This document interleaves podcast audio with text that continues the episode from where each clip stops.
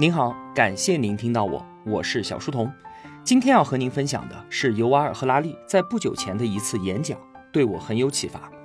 从去年年底一直到今天，由于 Chat GPT 的发布和使用，人工智能成为了全球最热的话题。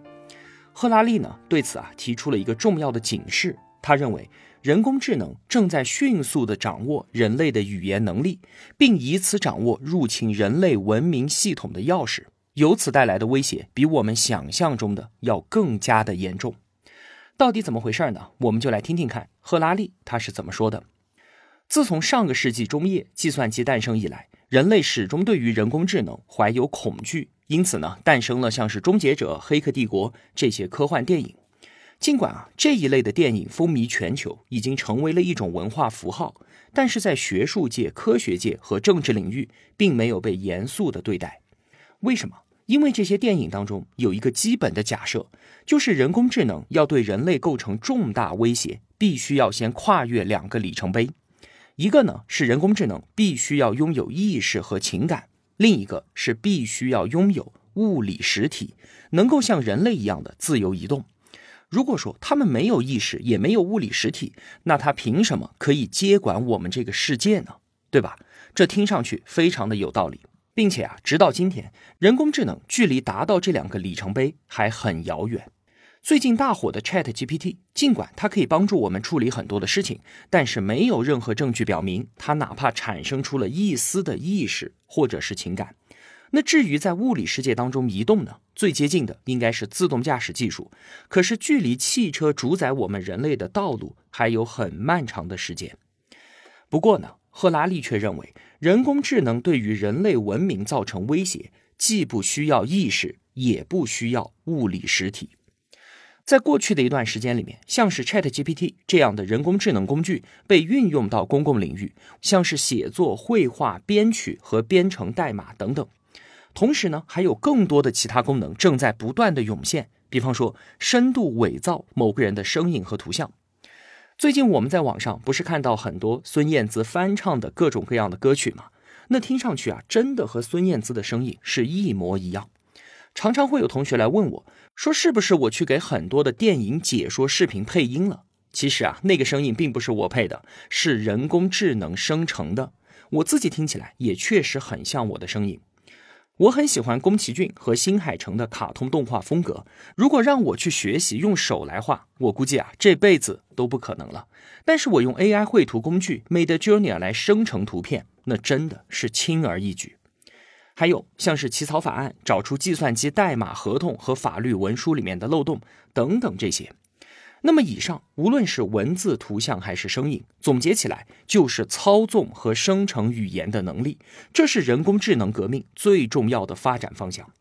那通过掌握语言，人工智能得以入侵人类文明的操作系统。为什么这么说？因为语言是我们头脑当中做出所有重大决定、发出一切指令的工具，在人类文明的开端。我们用语言创造神话、法律、国家、金钱、艺术、科学、友谊等等等等。如果说你听过我之前讲的赫拉利的《人类简史》那本书，你就很容易理解他在说些什么了。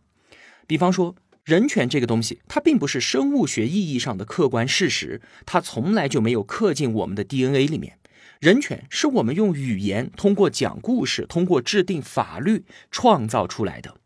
同样的，神也不是生物或者是物理上的现实，是我们人类用语言通过传说和经文创造出来的。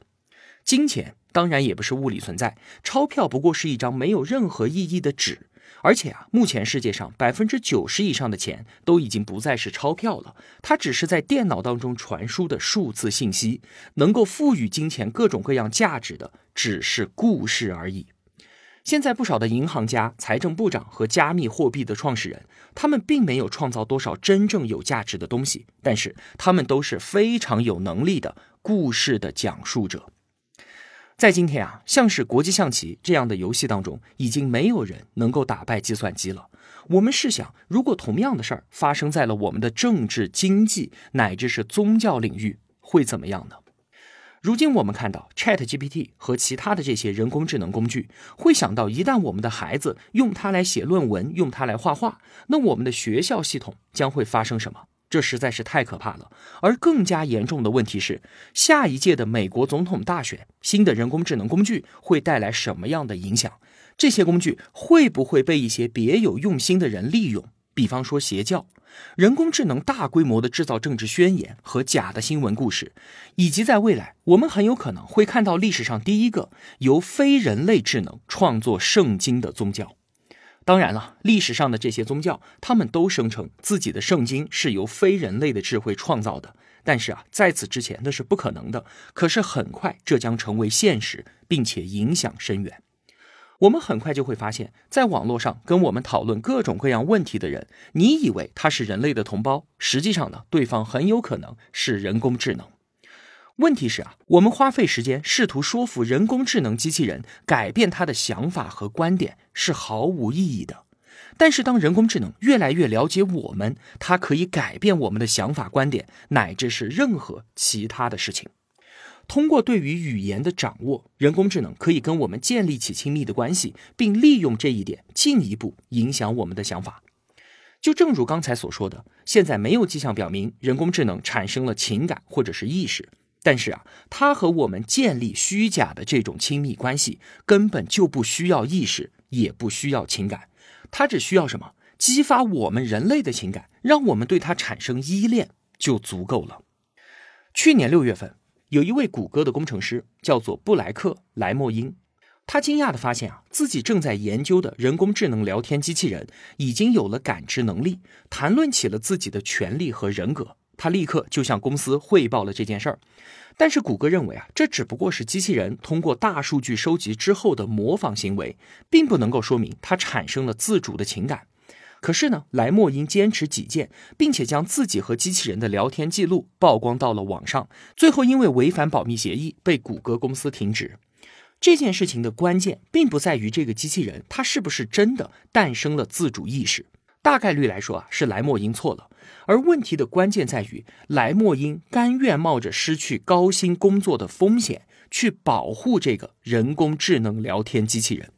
那如果说今天它可以影响一个人冒着失去工作的风险，那在将来它还会诱惑着我们去做出一些什么样的事情呢？在心灵和思想的政治斗争当中，亲密关系始终是最有效的武器。而就在此时此刻，人工智能已经获得了和数亿人大规模产生亲密关系的能力，这些关系可以用来说服我们去购买某些产品，或者是给特定的某位政治人物投票。在过去的十年时间里面，社交媒体成为了控制我们注意力的主战场。而现在呢，随着新一代人工智能的出现，战场正在从注意力转向亲密关系，这是一个非常严重的问题。即使没有制造虚假的亲密关系，新的人工智能工具也将对我们的各种观念产生剧烈的影响，并且成为人类所有信息的来源。我们想想看啊。当人工智能可以告诉我们任何事情的时候，我们为什么还要自己打开搜索工具去搜索呢？当人工智能可以告诉我们所有新闻的时候，我们为什么还要去读报纸呢？当人工智能可以告诉我我该买什么东西的时候，广告对我来说还有什么意义呢？所以啊，很有可能在很短的时间内，整个新闻广告行业就将崩溃，而人工智能或者是控制人工智能的公司和人将变得非常非常的强大。我们可能谈论的并不是历史的终结，而是人类统治时代的终结。当人工智能接管文化之后，历史的进程将会发生什么样的转变？几年之内，人工智能已经消化掉了整个人类的文化，消化掉了我们用几千年的时间创造出来的所有东西，并且它已经开始生产出大量的新的文化产物了。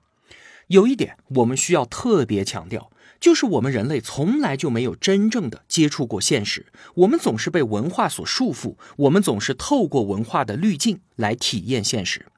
你的政治观点是受到记者报道和朋友故事的影响的，我们的性取向是受到电影和童话的影响的，甚至说我们每个人走路和呼吸的方式都在受着传统文化的影响。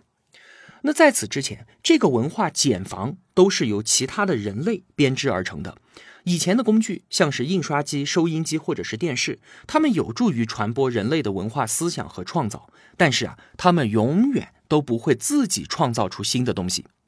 一台打印机，它绝不可能印刷出一本全新的书；一部收音机也永远创造不出一期音频节目。而人工智能从根本上不同于历史上的任何一项发明，就是因为它可以创造出全新的想法，可以创造出一种全新的文化。在最初的几年时间里面啊，人工智能都是在模仿、哺育它的人类原型。但是随着时间的推移，它就将大胆地走向人类从来就没有涉足过的文化领域。几千年来，我们人类基本上就是生活在他人的梦想和幻想之中的。我们崇拜神灵，我们追求美的理想，我们把自己的生命奉献给源于诗人、先知或者是政治家想象的事业。很快，我们就会发现自己是生活在人工智能的梦想和幻想中了。如何处理这种潜在的危险，和科幻电影当中的假设是完全不一样的。在此之前啊，我们主要的担心是来自于人工智能机器带来的人身威胁。所以在《终结者》电影当中，机器人在大街上奔跑，射杀人类；《黑客帝国》则假设，想要完全的控制人类社会，首先要控制住人类的大脑。并且将大脑直接的连接到计算机网络，这些假设其实都是错误的。只需要掌握人类的语言，掌握人类共同相信的故事就够了，根本不需要为了操纵人类在我们的大脑中植入芯片。几千年来，先知、诗人和政治家们一直在用语言和讲故事的方式来操纵人类，来塑造社会。现在的人工智能很可能就能够做到这一点，它不需要让机器人来射杀我们。如果真的有需要，它完全可以让我们人类自己扣动扳机。人类一直都很重视故事、图像和语言的力量，因为它可以操纵我们的思想，创造幻觉。因此呢，自古以来，人类就害怕被困在幻想的世界里面。十七世纪，笛卡尔就害怕恶魔把他困在各种各样的幻觉中，制造他所看到的、所听到的一切。柏拉图讲过一个著名的洞穴寓言：一群人被困在一个洞穴里面，面对着一堵空白的墙壁，他们看到投射在墙壁上的各种阴影，并且把这些阴影错误地认为这就是现实。在古印度，佛教和印度教认为人类是生活在他们称之为玛雅的一个充满幻想的世界当中。佛陀也说，我们通常认为是现实的东西，往往只是我们自己心中的虚构。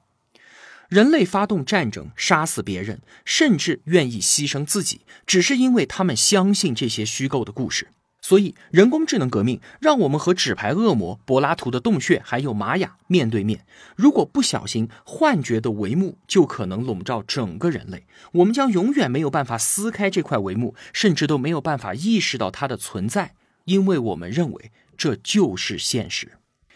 如果你觉得这些听起来有些牵强，那可以看看过去几年的社交媒体。在社交媒体上，内容创作是由人类完成的，然后由人工智能进行筛选，让哪些内容进入到更多人的视野。那些最受关注的、最具病毒性传播的内容由此诞生。在整个过程当中，人工智能工具已经制造出了一层幻觉的帷幕，加剧了社会的两极分化，侵蚀了我们的心灵。成千上万的人把这些幻觉误以为是现实。像是美国，它拥有最强大的信息技术，但是美国的公民却没有办法就谁赢得了上一次的选举、气候变化是不是真的在发生、疫苗是不是能够预防疾病等等一系列的问题达成一致的共识。新的人工智能工具比这些社交媒体的算法强大的太多了，可能造成的破坏也要大得多。当然了，人工智能也具有巨大的积极的潜力，可以在无数的方面帮助人类，从寻找治疗癌症的新方法，到发现生态危机的解决方案，等等等等。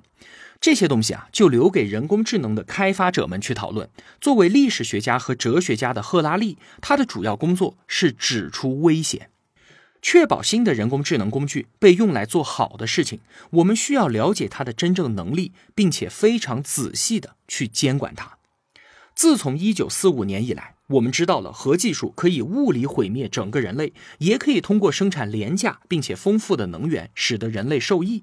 因此呢，整个国际秩序被重塑，确保核技术主要用于正义。而人工智能是一种全新的大规模杀伤性武器，这种武器可以消灭我们的精神和社会世界。核武器和人工智能最大的区别在于，核武器它没有办法制造更加强大的核武器，但是人工智能它可以产生更加强大的人工智能。所以呢，我们必须要在失去对它的控制之前，迅速的采取行动。赫拉利就认为啊，政府必须要立刻禁止，在确认其安全之前，将具有革命性的人工智能工具发布到公共领域。这并不是说要停止对于人工智能的研究，而是不要过快的向公众发布。因为如果不放慢人工智能竞赛的速度，我们甚至都没有时间去了解正在发生的事情，就更不用说有效的去监管这项强大的技术了。综上所述，我们相当于是在地球上遇见了外星智能，我们对它知之甚少，只知道它可以摧毁我们的文明，因此啊，不应该不负责的将其部署到社会之中，一定要在人工智能控制我们之前对其进行监管。各位同学，听到上述内容，你有什么样的想法？有一些人可能会有所警觉，有一些人可能会对开发这些技术的公司，或者是未能进行有效监管的政府感到愤怒。还有些人可能会认为赫拉利是在夸大威胁，或者是误导公众。但是不管怎么样，以上的内容一定对你产生了一些情感上的影响。刚才所说的这些，其实就是赫拉利他所讲述的一个故事，而这个故事可能改变我们对于某些事物的看法，甚至导致我们采取某些行动。而这个故事还是赫拉利在几个人类助手的帮助下完成的。言下之意就是说，他还是人类思想的文化产物。但是如果他不说的话，我们能够确定吗？确定这不是人工智能写的吗？一年之前，在公共领域，除了人类的思想，地球上没有任何东西可以创造这样一个复杂而有力的文本。但是现在的情况完全不一样了，我们看到的、听到的一切都有可能是由非人类的智能所生产的。所以，我们需要好好的思考一下这个问题了。好了，以上就是我为您分享的尤瓦尔·赫拉利关于人工智能危机的演讲。通过音频旁边的连接，您可以直接购买到他所写的、曾经一度风靡全球的《人类简史三部曲》。我是小书童，我在小书童频道与您不见不散。